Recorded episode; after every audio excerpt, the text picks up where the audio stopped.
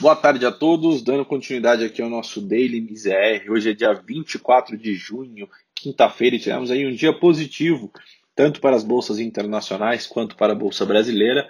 É, lá fora, o anúncio do presidente Joe Biden de que republicanos e democratas chegaram a um acordo bipartidário para o novo pacote de infraestrutura dos Estados Unidos somou-se ao otimismo com a recuperação econômica americana e levou os dois principais indicadores Nasdaq e S&P a novos recordes de fechamento hoje. Né? Lá fora tivemos também a divulgação dos dados né, para os números de americanos que solicitaram seguro-desemprego né, e pela primeira vez esse número caiu em 7 mil pedidos em relação a na, desculpa, na semana passada. O número chegando ali a 411 mil é, de acordo com dados divulgados pelo Departamento do Trabalho. É, essa queda foi menor do que a esperada por economistas é, escutados pelo The Wall Street Journal, que esperavam é, um recuo deste número para, para 380 mil pedidos, porém, ainda assim indica uma recuperação do mercado de trabalho americano, ainda que de forma mais lenta. Né? Além disso, os pedidos de bens duráveis também indicaram uma alta de 2,3% em maio número que também ficou abaixo da expectativa de consenso, né, que esperava uma alta de 2,8%, porém é, também indica ali uma reversão de direção né, em relação à queda de 0,8% vista em abril.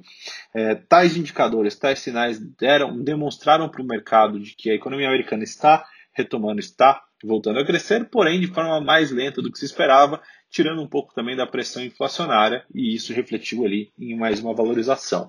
É, com, com isso, o fechamento de hoje, o Dow Jones, que exibe ali uma maior sensibilidade também a essa perspectiva de crescimento econômico, teve uma alta é, maior e fechou o dia ali com uma valorização de 0,95%, né, enquanto o S&P subiu 0,58% e o Nasdaq teve ali ganhos de 0,69%, ambos ali, como a gente mencionou, encerrando em máximas históricas. Né? Do outro lado do Atlântico, o índice Eurostock 600 também terminou o dia é, em alta, né, fechando ali em, em uma valorização de 0,87%. Vindo para a parte de bolsa brasileira, o Ibovespa pegou carona nesse bom humor em Wall Street e voltou a ganhar terreno, né, principalmente com a ajuda de pesos pesados nas bolsas e papéis mais expostos a essa recuperação da, da economia dos Estados Unidos, como siderúrgicas.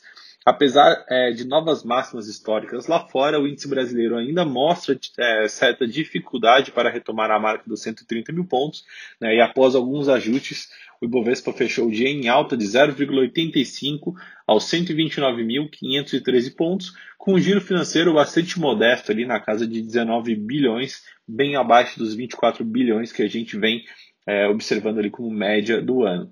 É, de maneira geral, o que sustentou o avanço e o ambiente mais favorável aos ativos de riscos após esses dados é, positivos vindos da, da economia americana e o anúncio também, como a gente mencionou, é, da Casa Branca de, o, de um acordo dos parlamentares para aprovação né, do pacote ali avaliado, avaliado em torno de um trilhão de dólares.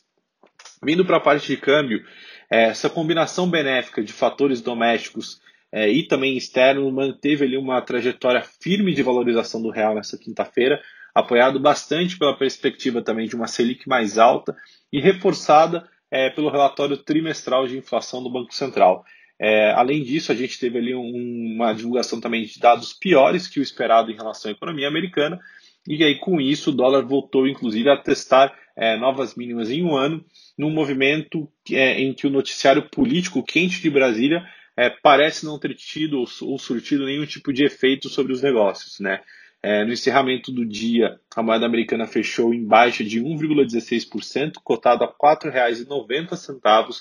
Este é o menor patamar de fechamento desde o dia 9 de junho do ano passado, né, quando o dólar fechou ali em 4,88%.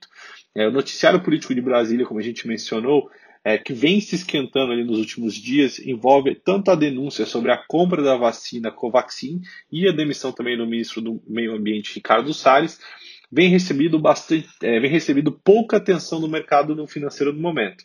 Né? É, alguns, é, algum, alguns investidores chegaram até a mencionar que o mercado está dando um pouco as costas por é, algum tempo e olhando mais as perspectivas de médio e longo prazo. Até porque, se realmente for colocar preço nesse tipo de notícia, é turbulência praticamente todo dia, como descreveu um analista.